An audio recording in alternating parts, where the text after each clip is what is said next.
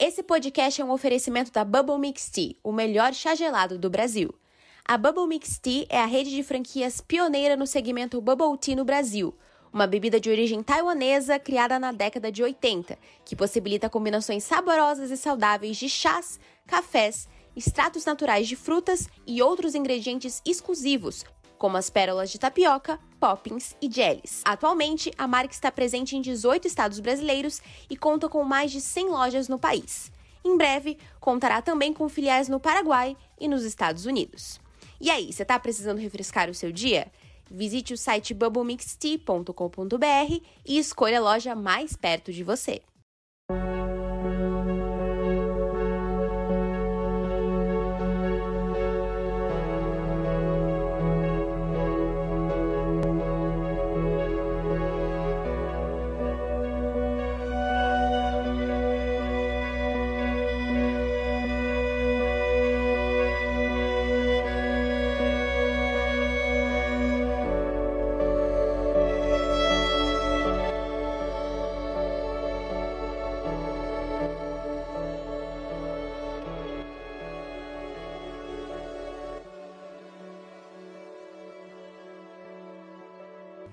Dia, boa tarde, boa noite. Aqui quem vos fala é Pedro, Mr. Pedroca.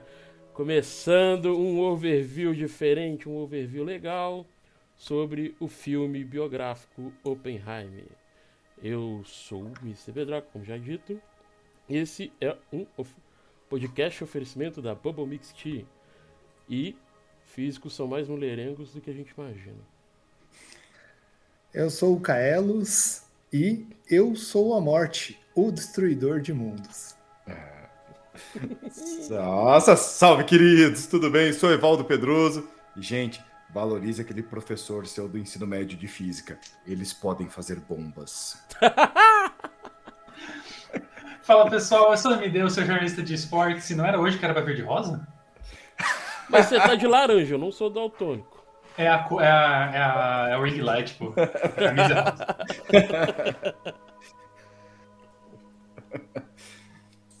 é, então, assim, galera, o, o que, que vocês. É, o filme ele é biográfico, né? Então, ele não tem como não ter spoilers, porque é uma coisa que. Claro que o filme vai florear alguns acontecimentos. Mas é aquilo que aconteceu na história. Então, Oppenheimer, para quem não sabe, vai contar um pouco sobre a vida do, Julius Robert Oppenheimer, criador da bomba atômica, acreditado né, como pai da bomba atômica e tal. E aí conta um pouco do seu, da sua vida no todo, como a vida que ele teve com a Kitty, a vida antes dele conhecer a Kitty, a vida acadêmica dele e os acontecimentos que levaram à criação da bomba atômica e depois a destituição dele do CNA por causa do seu passado comunista. Né? É, e fala em passado, né? Acho que é bom a gente começar a contar a história de Oppenheimer desde os estudos, né, dele, né, de como ele permeou, que ele, ó, embora seja um físico brilhante, ele, né, é físico teórico, quando ele ia para o laboratório ele deixava um pouco a desejar, né? Um físico teórico, não. Desculpa, eu ia fazer uma piada, mas foi um pouco. eu ia falar que ele era um físico teórico e não um fisiculturista. Mas. Que horror. Foi um pouco mais forte do que eu. que horroroso. É. Que horror. Assim como grandes nomes da ciência, ele tinha uma defasagem bem grande em algumas áreas, né? Como, por exemplo, a matemática. Assim como, como certas pessoas aí não muito conhecidas, chamadas Albert Einstein, é, ele também tinha algumas áreas de defasagem, mas assim como a gente sabe que muitas das é. pessoas mais geniais, elas têm algumas dificuldades em alguns pontos, seja socialização, seja em algum tipo de pensamento específico, uh, o Oppenheimer ele tinha essa essa criatividade toda, esse todo todo um lado desenvolvido para física e algumas dificuldades em outros. Isso é até que normal, eu acho. Assim, o Oppenheimer, é... Gente que você citou Albert Einstein também, vou dar um panorama geral de maioria dos físicos. Não é que não sejam ruins em matemática, tá, galera? Mas assim, principalmente o, o, o Oppenheimer, no caso, eles tinham um problema com a matemática no sentido que, como físico teórico, você encontra alguns resultados matemáticos que são possíveis. por exemplo, sobre alguns estudos, né? Por exemplo, no caso da bomba atômica e também no caso da teoria relativa geral, que o caso da teoria da relatividade geral só foi vir a ser confirmada um estudo da teoria da relatividade quase 70 anos depois que o Einstein publicou, tipo, 100 anos antes. É tipo assim, é tudo muito teórico. O próprio filme fala, né, que é muito teoria, então e é querendo ou não, o ser humano ele é ver para crer, né? Então, então você fica neste dogma, né? Fica meio dogmático a ciência. E a ciência não é dogmática. Eu acho que uma característica bem interessante do Oppenheimer, que é colocado no filme, mas também com base no livro que deu origem ao filme, que é o American Prometheus, o Oppenheimer ele tem uma forma, como se hoje a gente chamasse como se fosse um TDAH, alguma coisa nesse sentido. Então ele tem uma hiperatividade intelectual e dificuldade de focar e concentrar em alguns ramos de conhecimento. Perceba, o filme não menciona, mas ele tangencia isso. De que forma? Quando fala que o Oppenheimer aprendeu um outro idioma, um idioma difícil, não lembro se é holandês, qual que foi, em questão de pouquíssimo alemão. tempo. Foi alemão. alemão. Ele... Em pouquíssimo tempo. Mas ao mesmo tempo ele tem dificuldade para focar. Por exemplo, quando a gente faz aquela diferenciação entre a física teórica e a física experimental, ele não consegue trabalhar muito bem com a física experimental. Por quê? Porque demanda coordenação motora, demanda uma atenção diferenciada que o mundo das ideias. Então a mente dele não consegue trabalhar dentro de um ritmo comum, não que ele tenha uma deficiência, mas justamente pela hipercapacidade cerebral dele, que faz com que ele não foque em alguns aspectos específicos, pelo que eu entendi. Oh, isso, isso mesmo. Ele, ele tem esse problema. No filme mostra várias vezes o pessoal conversando com ele e ele meio que focado em outras ideias, né? Meio que assim. Uhum. Ele meio que divaga, né? Divaga, tipo, divaga, é, é, divaga bastante. A cabeça tá tá mil por hora, assim. Ele meio que hiperfoca num assunto e fica só nesse assunto, tipo, passou o assunto, né? Então é. Acontece parece que ele não tá prestando atenção, mas parece que ele tá com várias janelas divididas, assim, ele tá prestando atenção uhum. e fazendo as coisas ao mesmo tempo. Isso é, é um aspecto é. de TDAH, sim. Uhum. É, não sou perito na área, não mas. Sou psicólogo. Não sou. eu convivo com isso, então eu sei como que é. é. E, e, cara, e prova que ele tinha uma genialidade acima da média, né? Não só isso, mas também a falta de sentimento, né? Uhum. Embora ele, ele fosse muito mulherengo, não quer dizer que ele, ele nutria sentimento pelas coisas, né? É, e era tudo muito variável. Isso quer dizer também quando ele aprendeu sânscrito, né? Isso fala uhum. no, no filme, né? Tá um pouco é, evidente, né? E, cara, não é fácil. E quando tem a cena que ele está conversando com outro cientista, que eu não me lembro o nome, que ele fala que ele aprendeu alemão em duas semanas, uma coisa assim. E é, é foi legal quando a palestra começou, ele falou: ó, vamos ver como um Yankee vai fazer, né, vai dar uma palestra aqui. E ele começa a falar em alemão. Então, assim, é, é assim, realmente ele tinha muita, muito conhecimento e essa vantagem, né, de aprendizado rápido, acelerado. Mas todos esses homens das ciências exatas que têm essa capacidade, eles demonstram em diversos filmes, e Oppenheimer é um deles, essa dificuldade de socialização, né? A gente percebe até no filme Sim. biografia também do Hawkins, que também é um físico, que também, só que ele trabalha com a questão da matéria escura, que também tem essa dificuldade. Então, esse pessoal, a biografia também do Albert Einstein é a mesma situação, como eles têm essa dificuldade de socialização pela mente deles trabalhar num ritmo diferente, digamos assim. É muito legal. Então, só reforça é. o estereótipo que o cara de exatas, ele é péssimo. ok. Não, é péssimo olha, em socializar, entendi. Então, eu vou falar. Obrigado, viu?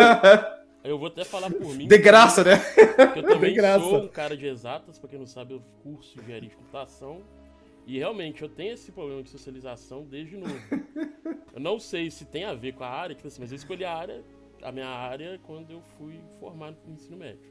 Fui pegando gosto, até por, por ser um entusiasta da física, como eu sou, não estou longe de ser um astrofísico, longe essas coisas, mas eu leio bastante sobre física, sobre química, ciências em geral, porque também tem um lado meio que eu me puxei do meu pai, que meu pai é biólogo, eu puxei esse lado meio científico do meu pai.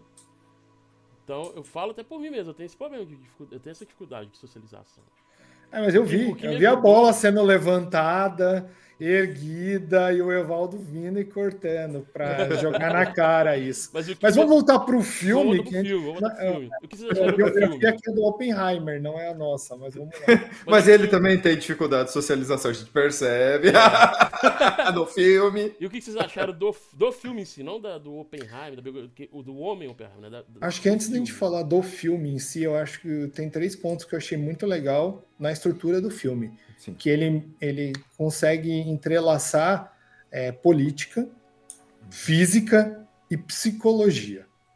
Porque a política está é, é, entrelaçada quando a gente fala de outros personagens secundários que passam a ter uma função muito importante na história do Oppenheimer e na vida do Oppenheimer. Virou uma segunda a física... trama, né?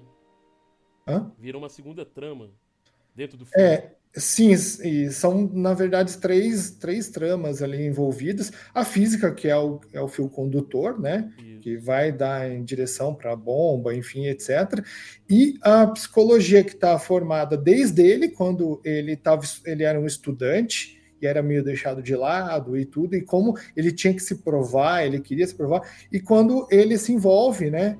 Com, com outras pessoas, com o diálogo com a Jane Tatlock lá, né, que é a, atriz, a Florence Pugh lá, que tem uma função muito importante na vida dele, que eu acho que foi a única mulher que ele realmente teve algum sentimento e amor de verdade, porque a esposa dele, a Kitty, é uma parceira de vida, né?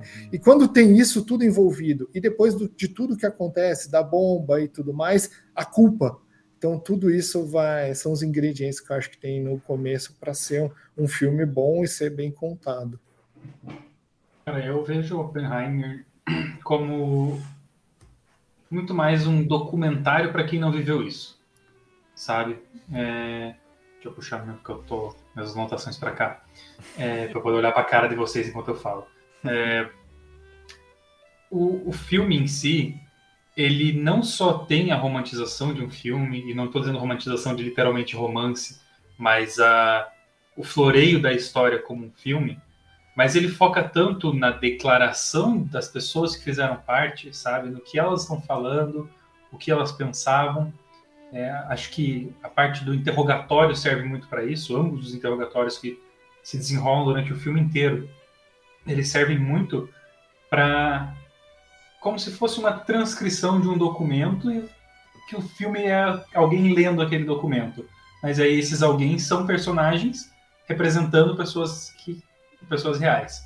Né? Então parece para mim que foi criado um documento histórico sobre uma situação extremamente importante da humanidade e que aos poucos foi sendo, não vou dizer esquecida, mas foi tendo menos importância conforme o mundo foi correndo, né? Principalmente porque a gente entende Hiroshima e Nagasaki, por exemplo, como um marco histórico, mas se você for ver hoje uma bomba nuclear padrão como foi da, da época, é um grão de areia perto de uma Tsar Bomb, né? Uma bomba de hidrogênio. Então, é uma coisa que ficou menor do que menor com o tempo, e aí o filme vem para retomar essa, né?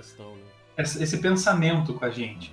Fala assim, galera, aconteceu isso, as pessoas pensavam isso, né? Aquela coisa de tipo, se a gente não fizer, os outros vão fazer, então a gente vai fazer primeiro, né? Porque a gente não quer morrer, a gente quer matar o outro, mas não necessariamente por matar o outro, mas sim por sobreviver. É uma loucura, né? O filme, além, mesmo ele tendo momentos de calma, ele é muito ansiógeno, assim, dá um negócio na gente, assim, que tipo, aquela corrida contra o tempo o tempo inteiro. Assim, inclusive, você falou da questão da bomba nuclear a bomba nuclear atual ela, ela é superior à bomba nuclear de antigamente. Ela tem uma tecnologia diferente. Diferente eu falo no sentido assim, é, eles conseguem ter um, poder, ter um poderio bélico maior com a bomba nuclear atual do que a bomba de 45, por exemplo. Muito é, demorou 5, 6 anos para eles enriquecerem o urânio para fazer isso de uma forma né, é, que conseguisse fazer uma bomba. No caso, né, é, para fazer. Hoje, o poderio bélico dos Estados Unidos é de sei quantas mil bombas dessa. Então, e, não, e nem essa, né? Outro, uma outra tecnologia de bomba utilizada. Mas o MD, puxando o que o MD falou, é porque assim, o filme ele é baseado né, no, no livro, até que o Evaldo já citou, que o Oppenheimer, o Triunfo e a Tragédia do Prometeu Americano, né? E ele romancearam de uma forma a dar uma diminuída, né? Porque assim, o, o livro ele pega várias entrevistas, ó, relatórios do FBI, tudo o que aconteceu, explícito mesmo. Eles cara deram uma amenizada e fizeram o filme e deram essa romanceada, contando uma história. Porque quem assiste, né, Oppenheimer, ah, é o cara que inventou a bomba ou o líder do grupo, né, que se que desenvolveu a bomba mas o quanto é, ele é vilão também. Pergunta, é, é, assim, por bobeira minha, mas é um livro reportagem ou é um livro de, de digamos assim, é um livro... É um tipo um documentário mesmo, ele vem... É, então é mais um livro reportagem, então, né? É, é isso... coisa mais nua e crua, assim. É, ele pega Entendo. e traz um retrato do, do Oppenheimer mesmo, tipo, uma biografia, e, engra... e engraçado não, e ótimo que ele ganhou o Pulitzer, né? Sim. Pegando o gancho do que, o, que o Silvio falou, eu posso estar viajando totalmente, posso estar pirando aqui, mas eu acho que o Nolan foi, teve uma sacada incrível para mim de começo de filme, que aqueles primeiros 15, 20 minutos do filme, que a ênfase das imagens é, é na criação, é no átomo, é, é na beleza uhum. do, do, carregar dos elétrons, é a formação, é a eletrosfera girando. Não foi muitas pessoas. Aquele começo do filme é, é essa visão, porque para mim é como se fosse ele apresentando o universo dizendo estamos criando o uhum. universo a partir do átomo. E daí se desenvolve o filme em cima disso. Tanto que do meio para o final tem menos essas imagens, aquele uhum. lance de câmera e construção. Mas o começo, essa beleza de você sentar no cinema, por numa, na maior tela que você conseguir encontrar e sentir que você está entrando dentro do, da, de uma das menores estruturas criadas pelo homem ou por Deus, que seria o átomo, para mim foi uma sacada genial do Nolan como uma abertura de filme. Fora que é uma dos maiores, uma das maiores dos espantos dos cientistas é quando alguém consegue dividir o átomo, né? É. Tipo assim, assim é, é, uma frase que ficou marcada. Explicando isso para todo mundo, assim, né, querendo ser pedante, e também eu não sou físico nem químico, então vou explicar o que eu sei baseado no que eu estudei, no que eu acompanho.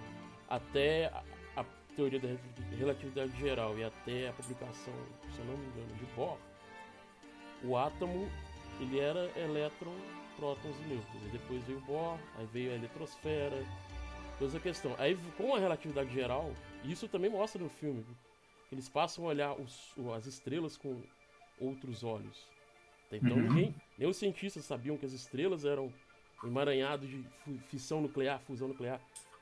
E, e aí, é, com isso, né, essa, esse aumento do estudo nuclear proporcionou o nosso entendimento atual sobre os átomos. E a, essa, essa cena eu acho que explica bastante essa questão do. Essa divisão né, que vai acontecendo, essa questão do essa evolução que vai acontecendo.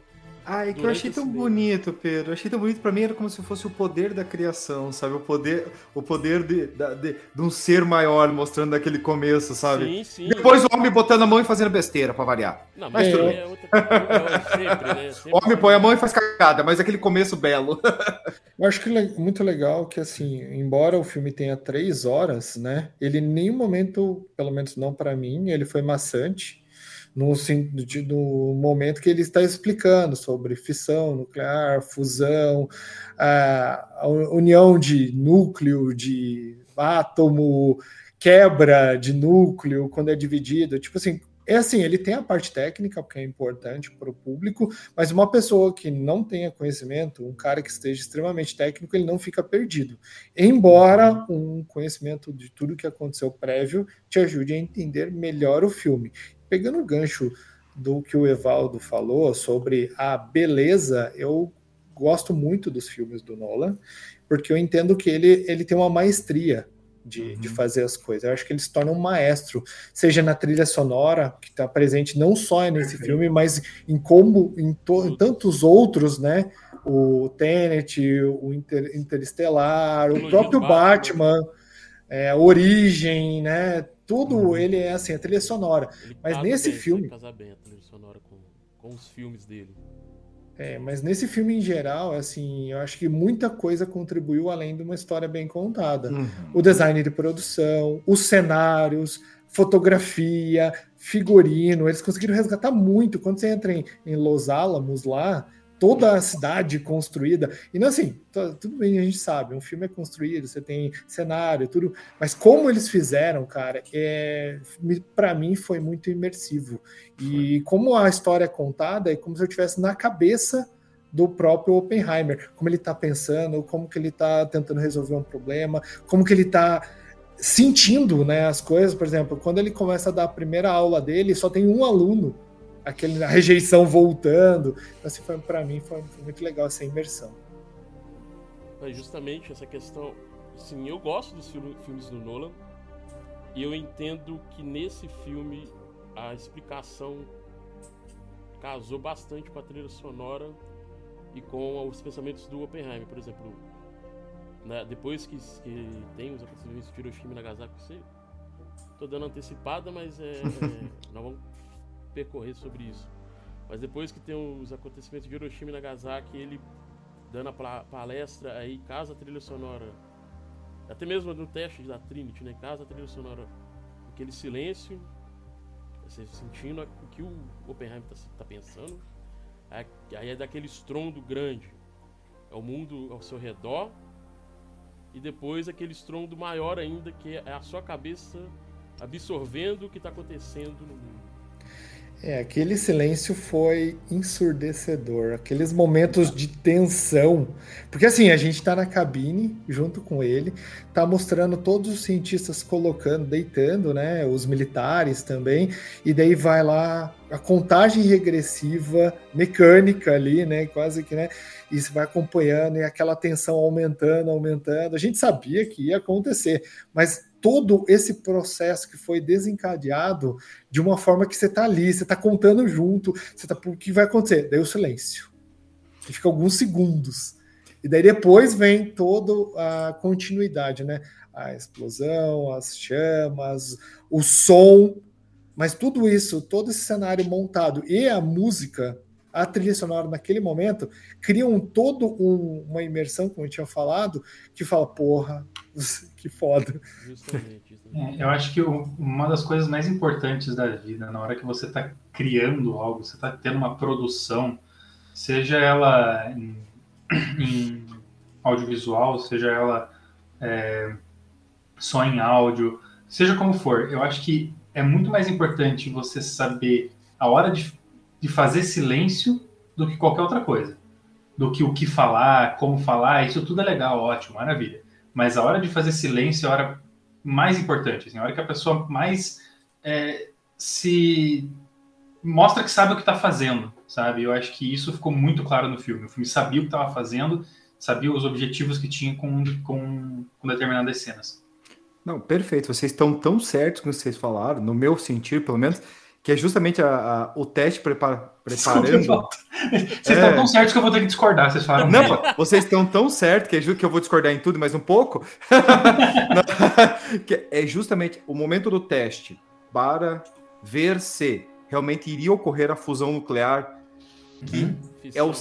A, é, não, aquela boa a, a, bomba, aquelas ali, acho que eram de fusão, né? Fissão, acho que é, é hidrogênio, se não é? Não, não tô. A, não? não a Trinity e a de Nagasaki são de é, fissão. É, são de fissão e, a, a de Hiroshima é de fusão. fusão. É de fusão. Isso. A Trinity foi fissão, então, né? Trinity e Nagasaki foi fissão. Eu sei que aquele momento do silêncio é, me parecia como se fosse a morte de uma estrela. Uhum. Que é justamente o momento em que o átomo colide para, para a fusão ou se parte para uma fissão. É aquele momento da morte que não há o som. Cara, aquilo ali para mim foi perfeito. Eu, eu, eu, me senti arrepiado. Tanto que o silêncio, todo mundo, muitas pessoas estavam naquela. Deu certo, deu certo. O silêncio para mim já demonstrou, deu certo. Uhum. O silêncio mostra que assim, eles ficaram atônitos, né? Deu certo e agora? E agora? Ponto. Deu certo. O que nós criamos. Eles sabiam o que, que vinha depois disso, né? Exatamente, é. o que, que nós criamos. O é, que, que nós criamos? Viramos deuses, praticamente.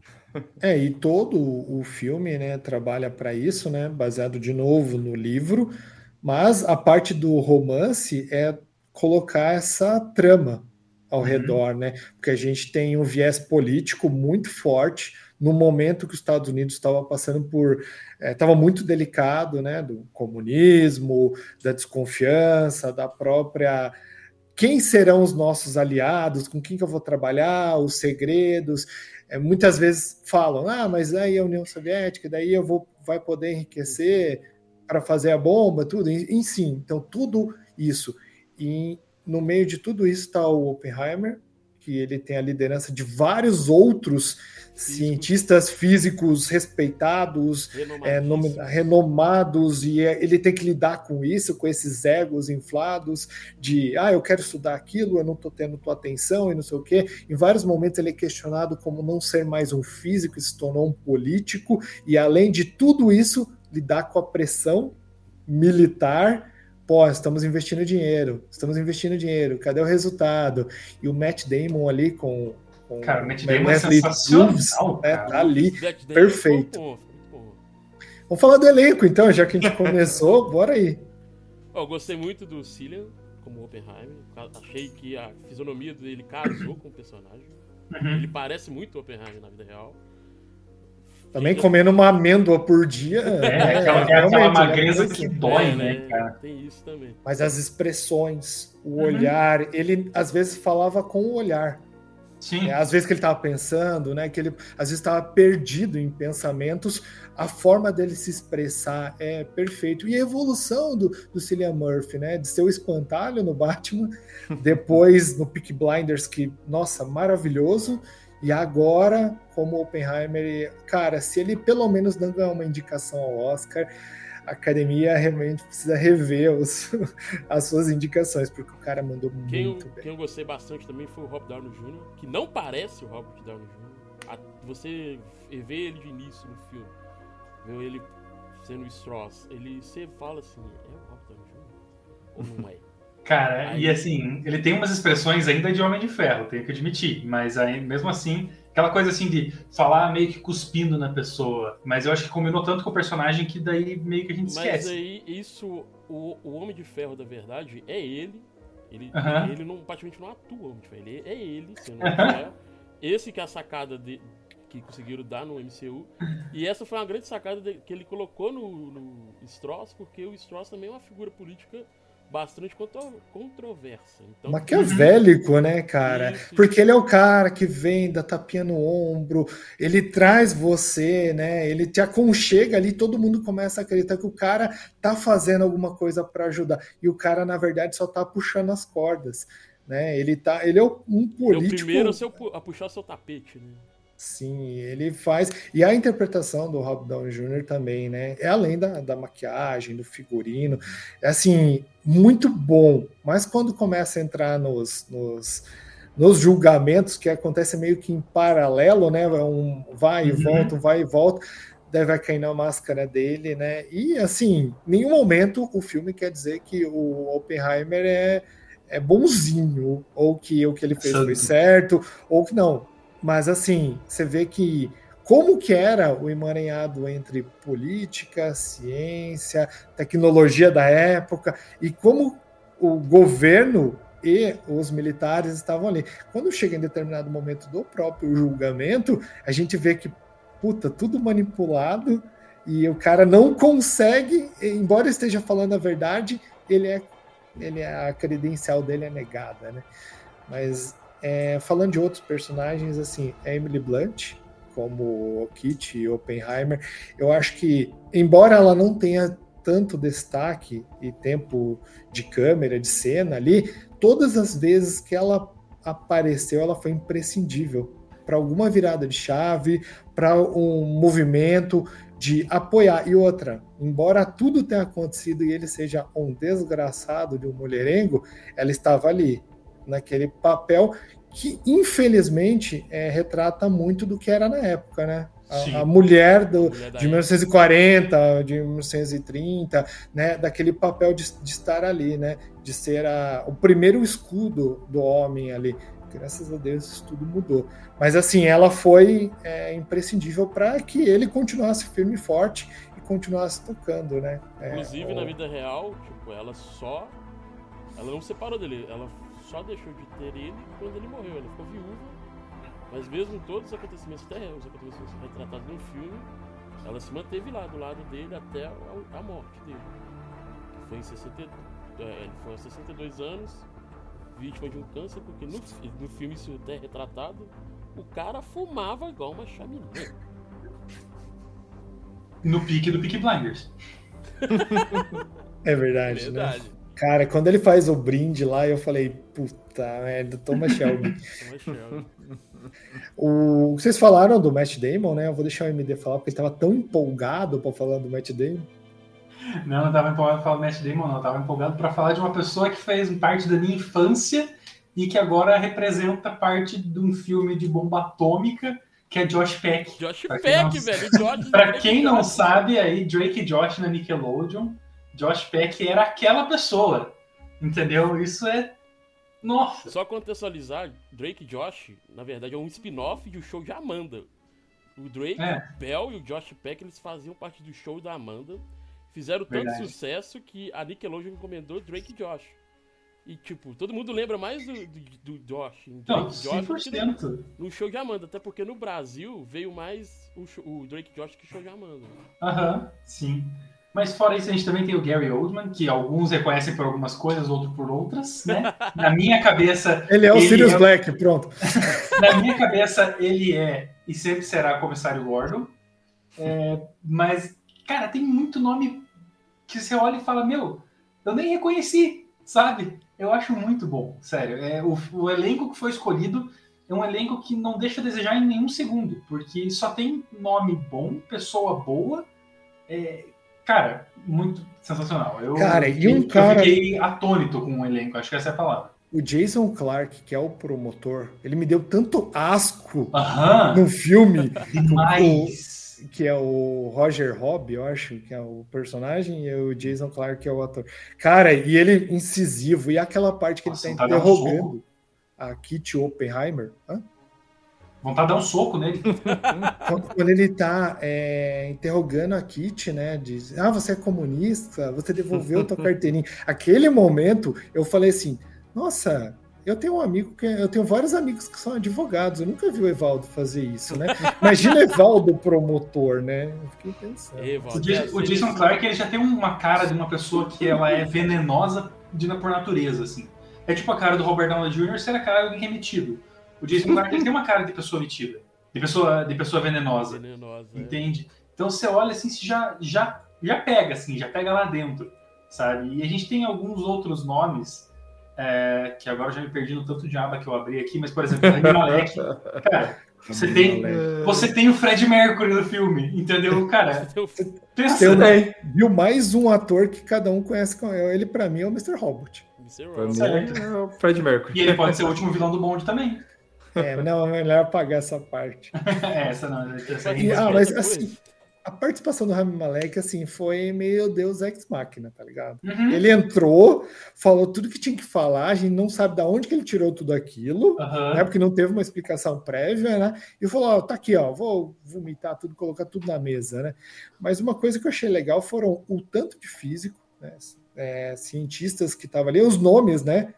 É, Personagens que você só conhece dos livros, e daí eles foram de alguma forma personificados ali. E você viu o nome e você ligava ao que você já estudou no passado e fala: caramba, que massa, né? Dá um. Falou, valeu a pena aquelas aulas. né? Não, é, esse filme, tipo assim, por mais que seja algumas explicações bem de ensino médio e ensino fundamental, explicações físicas e teóricas, né? Eu concordo, é, apesar que eu concordo que tem, tinha que ser essa pegada mais, uma física e- e Sim. química mais voltada para o ensino fundamental e médio, para atrair, o- atrair o público, né? E justamente igual o Silvio falou, na hora que parece lá o, o Albert Einstein, Bohr, fiquei assim, meu Deus. É, É os cara, os cara da minha infância e Você diz assim, adolescência. valeu a pena Ih, ler no ensino médio, eu digo, vale a pena acompanhar o canal do Ciência Todo Dia no YouTube. Porque esses nomes aparecem lá todo dia, o dia inteiro, é, é esses nomes que aparecem lá. Mano, é, já que você falou, eu ia deixar isso mais pro final do podcast, mas eu vou falar agora. Desculpa. Eu vou, Cortou. eu vou- não, eu vou, eu vou falar três nomes de físicos e divulgador, cien- divulgador de ciência no geral. Dos que eu acompanho várias pessoas, mas esses, são- esses três nomes são os que eu mais acompanho.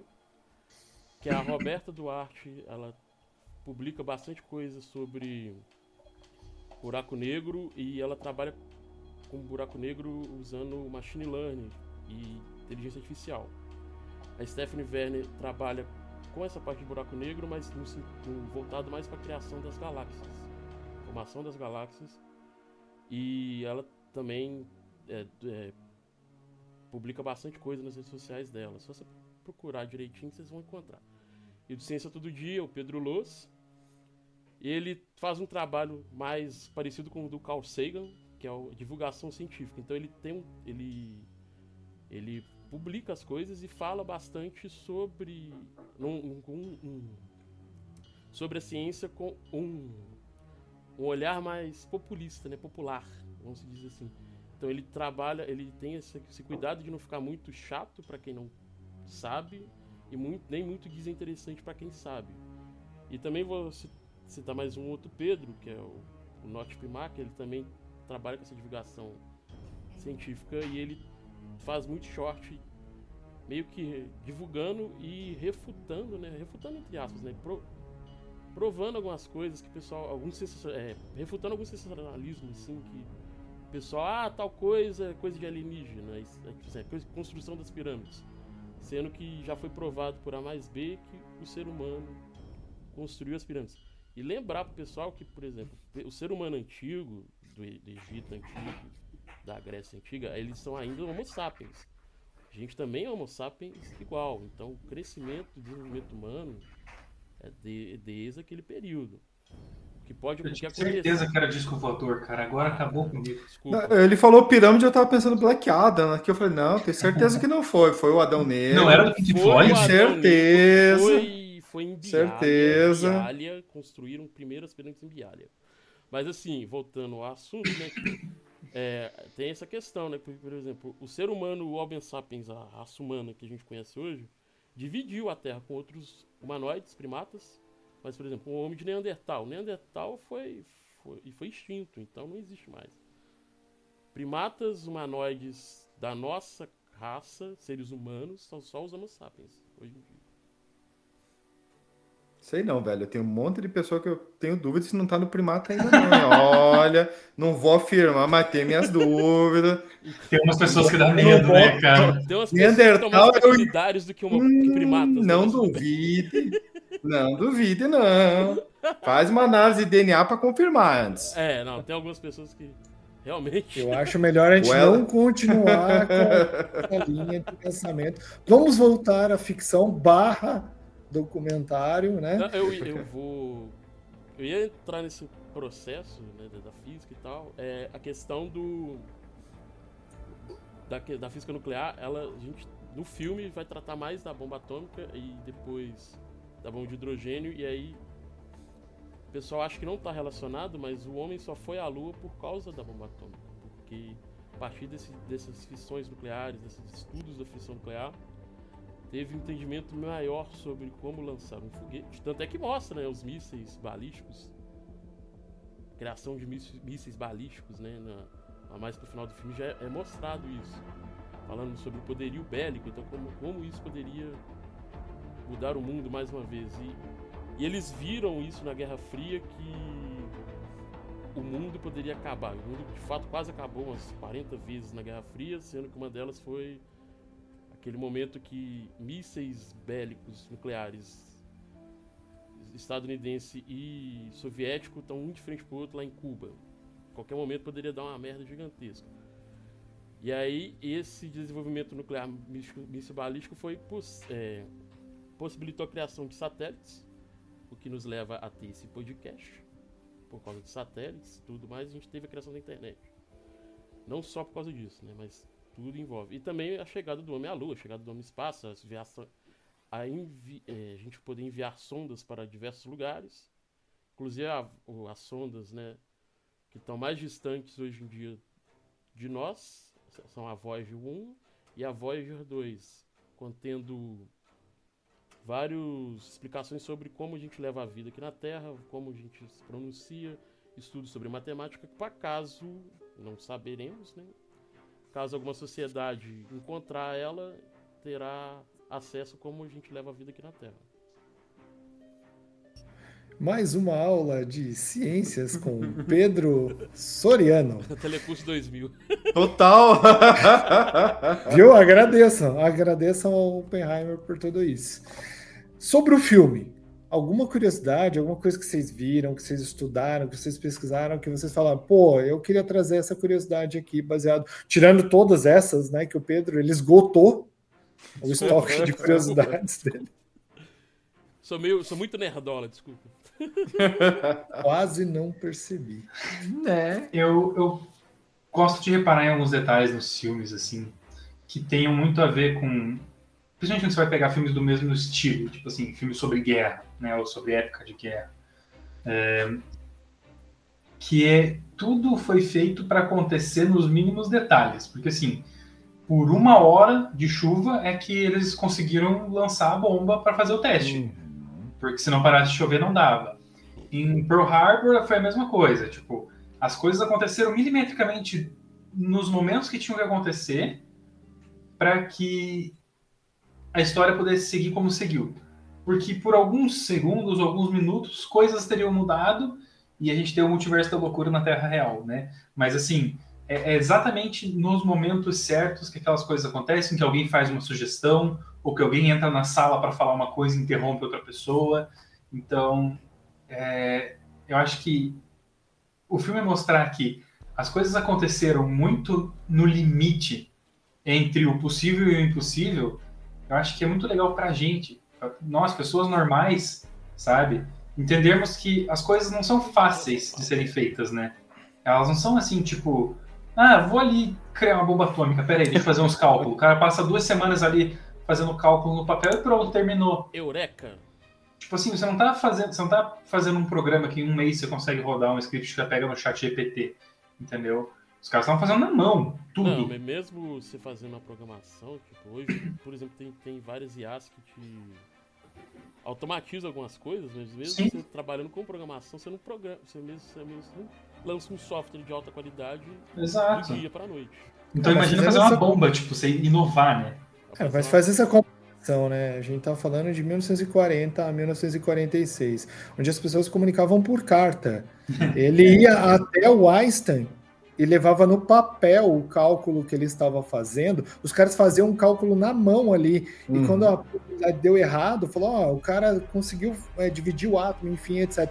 Não, tá errado o cálculo. O cara virava o quadro de fazer cálculos né, no Sim. quadro negro. Então, tipo, hoje você vai na internet, você se comunica, você através, em alguns minutos, segundos, você tem uma, uma resposta. Uhum. E lá, sim, sim. e como isso é tratado no filme, é, não é uma curiosidade, mas eu achei muito interessante quando dá a reviravolta que assim o, o filme fecha para mim quando eu termino o círculo final que é a conversa do Oppenheimer com o Einstein, que ele, a gente passa o filme inteiro sem saber o que, que um conversou com o outro, uhum. e aí no final do filme, porque assim, quando ele conversa da primeira vez, o Einstein sai, ele não fala com ninguém, ele está bem aborrecido e no final do filme fecha o círculo e você entende o que que eles conversaram.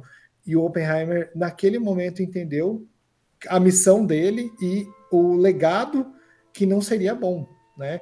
É, você conseguiu cumprir a tua missão, né? E em vários momentos no filme, em um deles em específico, o, o pessoal, é, um, um, cientista fala para ele. E depois quando eles não precisarem mais de você, e daí fica evidente quando ele perde o controle da, uhum. do que ele né? Falou, ó, nesse momento é, você já terminou, a, a, daqui para frente a gente assume. Uhum. E é dia 5, né? Exatamente no dia 6 de agosto vem a bomba de Hiroshima, que mata a... 140 mil pessoas. Isso, isso encaixa muito, é tipo, é a exemplificação perfeita do que o Einstein fala no filme sobre a hipocrisia dentro do mundo da, da ciência, né? Que os prêmios são criados para que as pessoas que estão entregando se sintam bem não para a pessoa que está recebendo. As pessoas vão chegar, vão apertar a mão, vão falar parabéns, isso aqui, mas isso na verdade nada mais é que um, um carinho no próprio ego, não necessariamente tipo uma premiação para alguém ou uma, um reconhecimento para alguém, né? Mas é, que é, é, mas é que é uma situação que acontece dentro da ciência, principalmente da norte-americana, a nossa aqui ainda mais do que lá. A ciência é estimulada e financiada basicamente pelo Estado. Então, o que você faz não é seu, é do agente financiador. Então você cria, mas quem dá o rumo para a sua criação não é você. Porque não é você que está pagando essa conta no final. Então você desenvolve, você ganha o prêmio pelo desenvolvimento, pela sua ideia, mas você vendeu a sua ideia. A partir daquele momento, ela pertence ao Estado. E sendo do Estado, é uma política estatal. Eles determinam o que eles querem fazer. Então a pessoa olha e fala: Nossa, eu criei uma coisa que agora não tem mais controle sobre ela. Isso que é ruim. Não, Isso que... é muito longe da nossa realidade, cara. Porque os pesquisadores, assim, ó, nenhum de nós aqui é pesquisador, né? Mas uma vez que você é um pesquisador, que você tem uma bolsa para desenvolver, é um investimento, é o já chama-se, né? Financiamento da tua pesquisa, onde o ônus da tua pesquisa é, e o bônus também fica para quem financiou mas não é muito diferente do, na iniciativa privada. Se você trabalha para uma empresa, você só tem a falsa ilusão de que você está criando algo. E essa falsa ilusão te motiva todos os dias a ir lá, criar, desenvolver, trabalhar. Mas depois que você termina, a tecnologia é da empresa. É a tecnologia até que pode acontecer como aconteceu com, com Einstein, com, como aconteceu com Oppenheimer, como tudo. Muito obrigado, você já fez o seu trabalho mas a gente não precisa mais de você. Então, essa, assim, essa, desvalorização do cientista ela não é de agora, principalmente num, num, quando há o período militar, né? Nesse contexto de Segunda Guerra Mundial, Guerra Fria. Hoje em dia, é ilusão nossa achar que a gente não está em guerra, porque a gente vive em constante guerra. Então, e essa desvalorização do cientista, ela, ela assim, principalmente se tratando de Brasil, no contexto mais nosso, ela tem tendendo a mudar ao passar dos anos, mas assim, a passos muito de formiguinha. Então, demora, é, demora muito, você exige muito de um cientista para pouco retorno financeiro e status quo do cientista. E isso não só no Brasil, né? Vários cientistas que não foram laureados com o prêmio Nobel, eles morreram, tiveram um final de vida assim na miséria, na miséria mesmo. Enquanto isso, quem se enriqueceu por causa dos seus projetos estão aí dominando o mundo até hoje. É, não vai muito longe, né? É, a gente vivenciou há pouco tempo as pesquisas do, do Covid, né? Do coronavírus, enfim, etc. E muitos né, cientistas, pesquisadores aí sequer foram né, lembrados, são lembrados hoje pelos avanços que conseguiu é, controlar né, a epidemia. Mas é, voltando aqui, eu queria, a gente já está indo para o final, né? No, quase fase final, quase igual no filme, né? Dividindo em três partes. Eu queria perguntar para vocês o que, que vocês gostaram e o que, que vocês não gostaram no filme. No filme eu não gostei, só que isso já é uma característica do Nolan. Essa, esse floreio exacerbado em algumas coisas que, tipo, algumas alguns acontecimentos do filme tá ali. Você, ele tá visualmente perceptível e você entende pelo visual, pelo pela trilha sonora. E aí o personagem ainda faz questão de explicar o que está acontecendo. Então tem esse tipo, e isso é uma característica do Nolan, seja na trilogia do Batman, em Tenet, Interestelar, isso isso meio que acompanha ele assim. Isso é meio que o vício dele. Agora o que eu gostei muito do filme é que ele soube ser didático sem ser maçante. Então ele, ele faz uma questão de divulgação científica não muito pesada, mas na medida certa do filme, porque o filme é um filme biográfico sobre um cientista. Então tem que ter ciência. Velho, o que, que eu gostei do filme? O filme como um todo eu adorei. Mas ele consegue usar a física para pegar a mulher. Ele num copo de gelo explica o universo. Gênio! Eu não faço isso com a minha profissão, que não é tão chata quanto o físico. Céu, o cara cara. consegue, num copo de uísque, mostrar Ai, a criação da vida. brincadeira. Não, o que eu amei pra caramba no filme não é isso, zoando, óbvio, tem que ter um pouco de brincadeira. Foi, foi o fato deles valorizarem. Claro, não ia explicar, mesmo sendo coisa de quinta série. Mas eles valorizaram na física moderna ou quase moderna os nomes que é, uhum. enriquecer a humanidade. Nós estudamos a vida inteira a Born como contrapondo ao modelo atômico de Rutherford. Por que, que o modelo atômico de Born é tão famoso? Pô, os caras fizeram questão de colocar a importância do Born no filme. E tiraram, no meu ver, até o foco do Albert Einstein. Porque, ah, deixaram muito mais nos físicos pós-Einstein na escola alemã e na escola austríaca do que deixar, por exemplo, no, clássico sempre de Albert Einstein. Então eu adorei trazer esses nomes, que boa parte, inclusive, eu não conhecia. Mesmo a gente vendo ah, modelo atômico de fulano, Rutherford foi superado por Born, que foi superado por não sei quem. Pô, eu adorei isso no filme, porque me obriga a lembrar. Então eles valorizaram, sem exacerbar, no meu ver, pelo menos. Não foi uma situação de aulinha, porque Born fez isso, isso, isso, dessa forma, dessa forma. Não, os caras falaram, Born é importante, o cara é o pica das galáxias, ele que fez. Boa, foi bom para mim isso. E Quer mostra entender? visualmente a, mostra visualmente a importância do Born, né? Ele Exatamente. a aula, pá, geral, vou ter palestra do Born. Opa, esqueci que era palestra do Born. Professor Corre! cancela a aula agora. Todo mundo, pra lá. Corre, negado, e vamos assistir o Born, que o negócio que, é importante. Pô, Isso é muito legal. Mostra, inclusive, o quanto as nossas universidades estão longe dessa, dessa visão, dessa realidade. É uma tristeza, né? Se a gente chegar em sala de aula hoje para os alunos, vamos correr que tem palestra do fulano do aluno. Ah, não. Vamos aqui pro bar jogar truco. Pô, é triste isso. Ver o que eles viveram. E o, então eu gostei dessa valorização dos profissionais da época, dos cientistas da época. Que não é uma época tão longínqua como a gente imagina. O que, que eu não gostei? A falta de explicação da diferença entre um julgamento e uma comissão de inquérito. Isso eu achei que faltou. Por quê? Porque aquela coisa ali não era um julgamento, aquilo foi uma comissão como se fosse uma CPI nossa. Você então faltou explicar o porquê que eles estavam na comissão de energia nuclear e por que estava tendo aquela, aquela investigação que não era um julgamento. Eles falavam toda hora, não é julgamento, não é julgamento, não é julgamento. Mas ninguém explicava o que que era. Acho Então que a pessoa, leigos a pessoa falava, é tá, não estou sendo julgado, mas estou sendo o quê? O que que vai acontecer? Eu Vou perder a credencial Aham. só? Ótimo, vou ser demitido? É- Era só isso? Então, para mim, faltou essa explicação de uma coisa que demandou tanto tempo do filme. Eu acho que para gente que é leigo, não saber essa diferença entre uma comissão e um julgamento de verdade é importante mesmo. Acho que faltou, concordo. É, na minha visão, cara, o que eu gostei mais é o que sempre pega para mim, que é a questão do uso ou não de trilha sonora. Uma trilha sonora pro fim do filme, cara, aquilo ficou magnífico. Aquela ansiedade de você não saber quem vai ser, entre aspas, condenado, quem não vai ser, quem vai apesar disso já ter acontecido historicamente, isso já acabou de verdade, é, a gente na, na hora se põe na pele das pessoas que estão ali, a gente não sabe o que, que vai acontecer, porque a gente está tão imerso que a gente acaba esquecendo de tudo que aconteceu. É, aqueles violinos no fundo, aquela um violino extremamente agudo com um grave muito pesado, rápido, te deixa ansioso, ao mesmo tempo que você tem uma parte em que eles estão cavalgando pelos pelas estepes de Gengis Khan e tipo assim, estão viajandaço nas ideias, então fica aquele clima calmo, nem parece que vai explodir tudo e pegar fogo na atmosfera, entendeu? É, o momento de fazer silêncio que a gente já falou na explosão teste. É, sabe, eu acho que, para mim, o, o que fica por detrás da, do, do literal de atuar ali é muito importante no filme, é o que me segura ou não no filme, e com certeza isso me pegou bastante.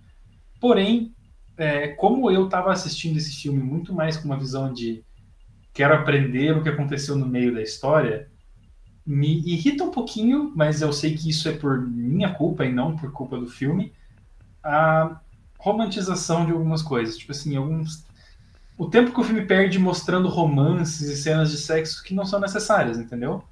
Na minha cabeça, isso não, não cola com, uma, com um filme histórico. Tipo, é necessário porque senão não tem filme, cara. As pessoas, elas precisam dessa, dessa ligação. Elas Essa precisam de um- de um humanização elo. da pessoa. É, precisa de um elo, assim. Só que, ao mesmo tempo, isso não pega pra mim. Tipo, mas é uma coisa minha mesmo, assim. Eu.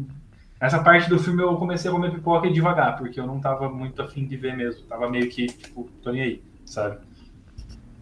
Sobre o que eu gostei, é, ele tem uma linha muito tênue para trabalhar com assuntos muito delicados e retratam com muita verdade tudo o que aconteceu nos Estados Unidos, como um cientista que um físico que acaba de revolucionar, ele estava sendo indiciado, estava sofrendo inquérito, estava sendo investigado.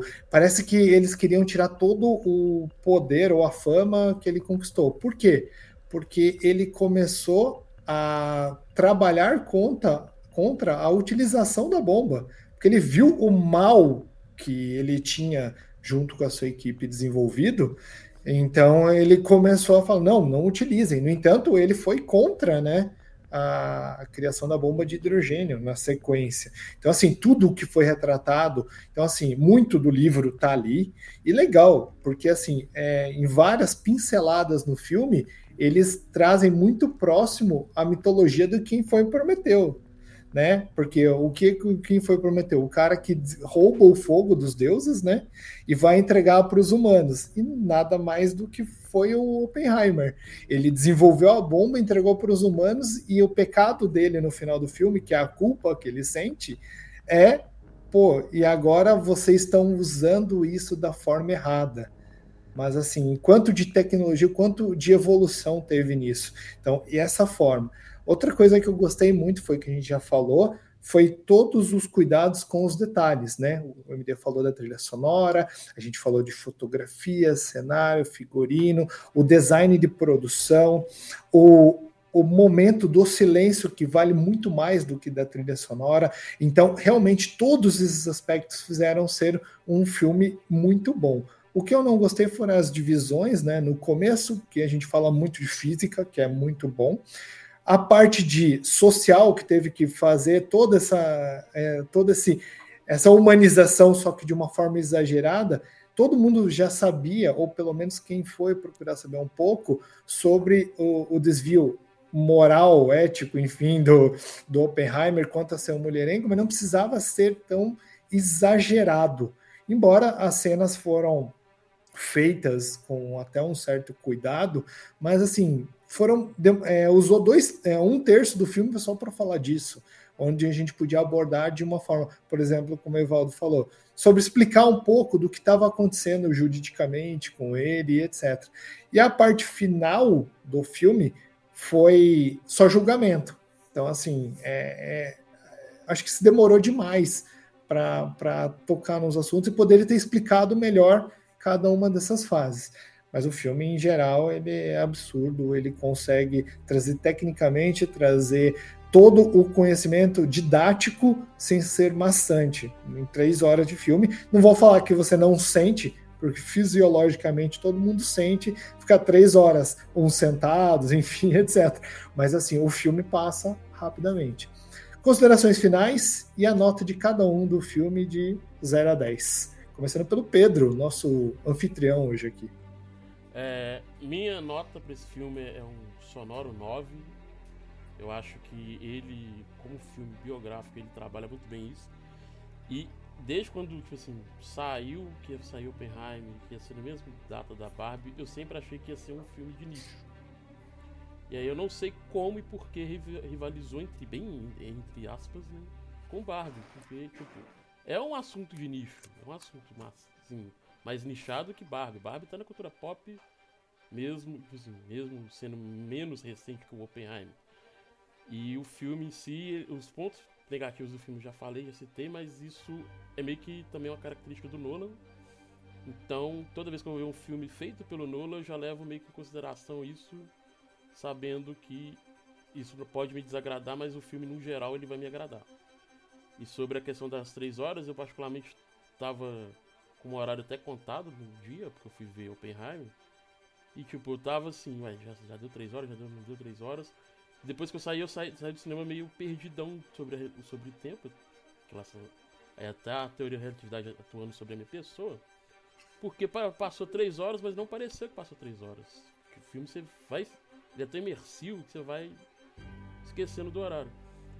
E uma coisa que eu queria deixar que eu queria falar antes de, passar a bola é que a, um acontecimento bem recente sobre o Oppenheimer, isso 54 anos depois que ele faleceu, em 2022, o governo americano, o governo dos Estados Unidos, o governo estadunidense, revogou toda a decisão sobre ele e sobre a sua lealdade. Então, ele de fato é considerado hoje em dia uma pessoa leal. Isso tipo assim, tem coisa de um ano atrás.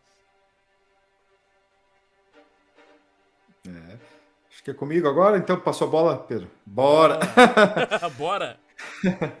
tá, é, considerações finais. Nota para mim. 10, mas vou explicar o porquê.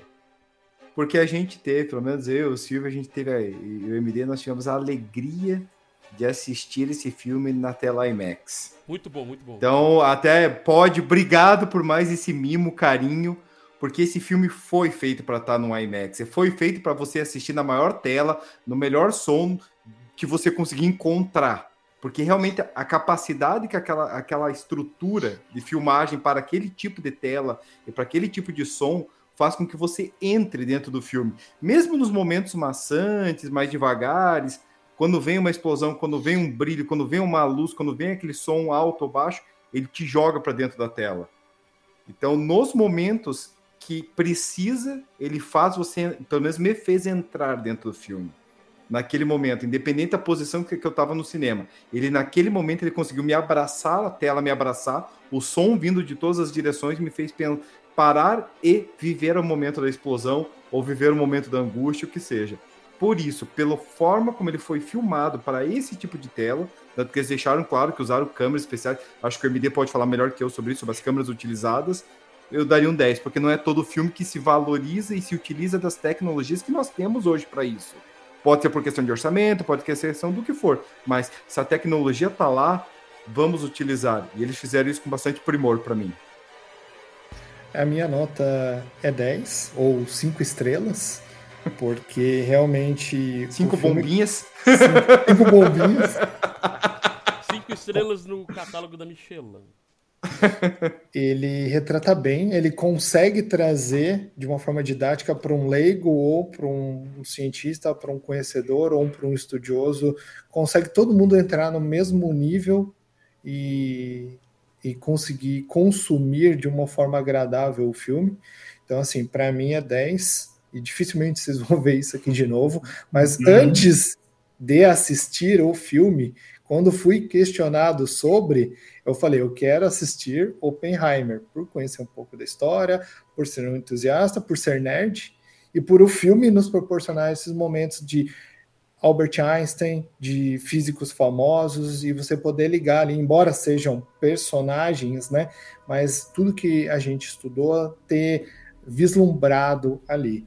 E terminando minhas considerações finais, eu queria agradecer muito a equipe do Pod, a Rafaela e o Rafael, que nos receberam no IMAX do Palladium, nos convidaram primeiro e nos proporcionaram essa possibilidade, esse momento único, porque o filme, como o Evaldo falou, foi filmado para esse tipo de cinema, para esse tipo de, de, de, estrutura, e cara, faz toda a diferença você assistir no, no IMAX. Então, Rafael e Rafaela que nos receberam lá, e a equipe do Pod pelo convite. Obrigado por proporcionar o convite e a gente poder fazer esse podcast com tanta qualidade que a gente teve essa oportunidade. Antes de eu falar o que eu achei, uh, gostaria de retomar o que vocês falaram agora, bate perfeitamente com o que eu acabei de falar sobre música e sobre som e sobre a ansiedade do filme. É, você está tão imerso naquela, naquele, naquele lugar que você esquece que tem centenas de pessoas ao seu lado, na sua frente, atrás de você, que você está numa sala de cinema, você está dentro, você está sentado ali do lado do, do, do, Robert Downey Jr. e querendo dar um soco nele, entendeu? É, é assim que você está no filme. Então, é uma experiência sensacional estar assistindo no, no IMAX. É, foi um convite muito mais do que recebido com, com alegria, foi, melhor, foi recebido com muito mais do que alegria, desculpa, me perdi. É, e a minha nota, eu acho muito difícil eu dar um 10 para alguma coisa, né? Então eu, eu jogo o 9 para frente, porque, enfim, é um filme que eu gostei demais. Eu achei. Olha, nem parece paranaense falando, né? Demais. É, porque. Começa a usar o ai também. é um filme que me, me cativou. É, ambos, Oppenheimer e Barbie, eram filmes que eu fui pensando uma coisa e saí com outra coisa na cabeça. Então, a experiência do Oppenheimer foi única e eu amo filmes que vão poder ser usados depois numa aula de história, por exemplo. Você chegar, um professor de história pode chegar e passar esse filme que vai ajudar muito. Professor de física, um professor de professora, professor de química, de física, de história, de geografia, para falar de política, muita coisa pode ser usada ali em sala de aula. E para mim, quando você tem uma cultura que pode ser consumida para estudo, porra, sensacional. Então, fica aí as considerações finais. Então é isso, galera. Ficamos por aqui. Boa noite. Lembrando que este esse podcast é sempre patrocinado pela Bubble Mix Tea, que tem em diversas regiões do Brasil e também fora dele agora, no Paraguai e nos Estados Unidos.